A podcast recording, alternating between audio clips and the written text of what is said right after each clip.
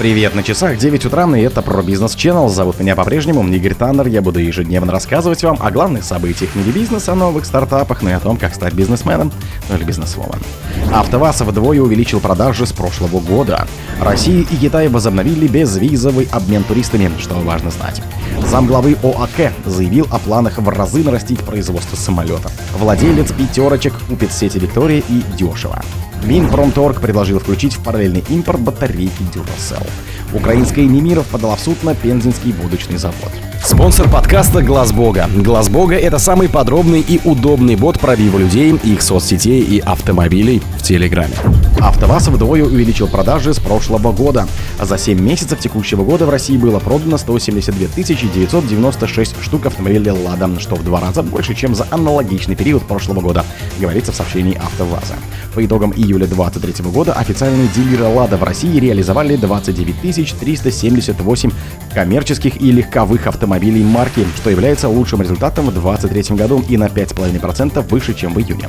В компании отметили, что в прошлом году российский автопром переживал тяжелейший кризис, однако в 2023 году АвтоВАЗ фиксирует устойчивый рост спроса и производства.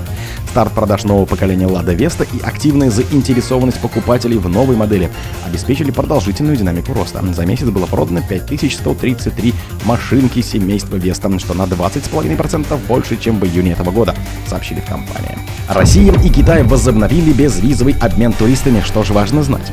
Безвизовый режим для групповых туристических поездок между Россией и Китаем возобновил работу с 1 августа, сообщили в пресс-службе Минэкономразвития. Поехать в соседнюю страну без виз смогут туристические группы от 5 человек, путешествующие по одному маршруту и программе. Такой режим будет действовать как для российской, так и для китайской стороны, уточнили в министерстве. От китайской стороны российские власти также получили подтверждение, что Китай готов принимать туристические группы и направлять своих туристов в Россию. В июле 23-го состоялся финальный обмен списками туроператоров, имеющих право отправлять и принимать туристов без визовых групп, говорится в сообщении Минэкономразвития. Сейчас туроператоры ведут подготовку поездок к региональным ведомствам, отвечающим за развитие туризма. Безвизовое соглашение для групповых туристических поездок между Россией и Китаем действовало с 2000 года. Оно позволяло организованным туристам в группе от 5 до 50 человек посещать соседнюю страну по спискам без визы и находиться там 15 дней. В 2020 году действие соглашения было временно приостановлено из-за пандемии COVID-19. Замглавы ОАК заявил о планах в разы нарастить производство самолетов. Перед Объединенной авиастроительной корпорацией ОАК стоит задача в разы нарастить производство самолетов МС-21, лайнеров Суперджет Ил-114 и самолетов Ту-214 к 2026 году. Об этом заявил на РИА Новости заместитель гендиректора ОАК по гражданской авиации гендиректор ПАО Яковлев Андрей Богинский. Перед нами стоят задачи по МС-21 от 6 в год выйти на 36 за 4 года, по 20 суперджетов в год и по Ил-114 надо выйти на темп в 12 машин в год. Сейчас идут опытные конструкторские работы. По Ту-214 выйти на 20 машин год, сейчас 2, сказал собеседник агентства.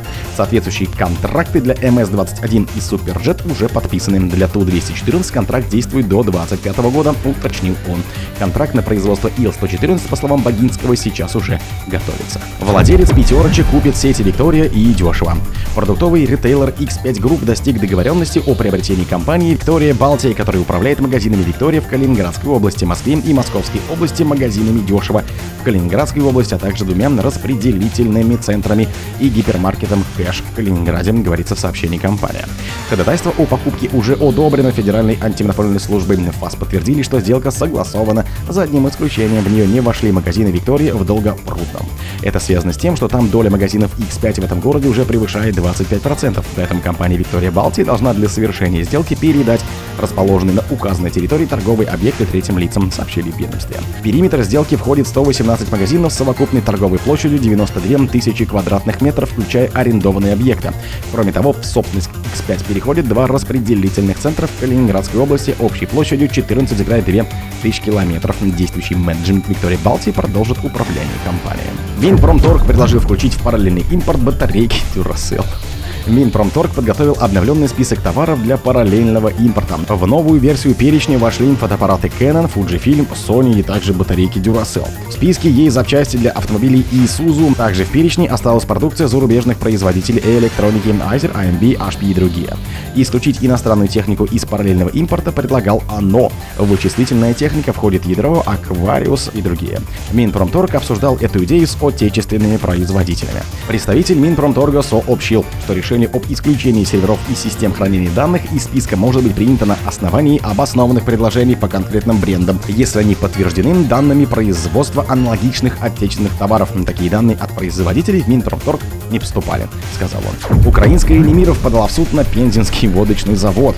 Украинский производитель спиртных напитков Немиров потребовал от своего бывшего партнера в России прекратить использование марки, сообщает коммерсант.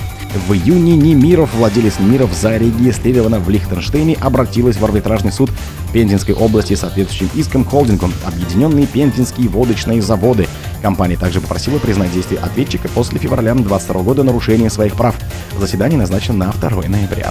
В 2012 году компания учредила в Москве ООО «Немиров Водка Рус». Производство ликероводочных изделий было организовано на заводах Башспирта на белорусском заводе «Минск» «Кристалл», а также на мощностях Роспиртпрома передает Интерфакс Украина. В марте прошлого года, вскоре после начала военных действий на Украине, Миниров отозвал лицензию на производство продукции под своей торговой марки в России. О других событиях, но в это же время не пропустите. Микрофона был Игорь Таннер. Пока.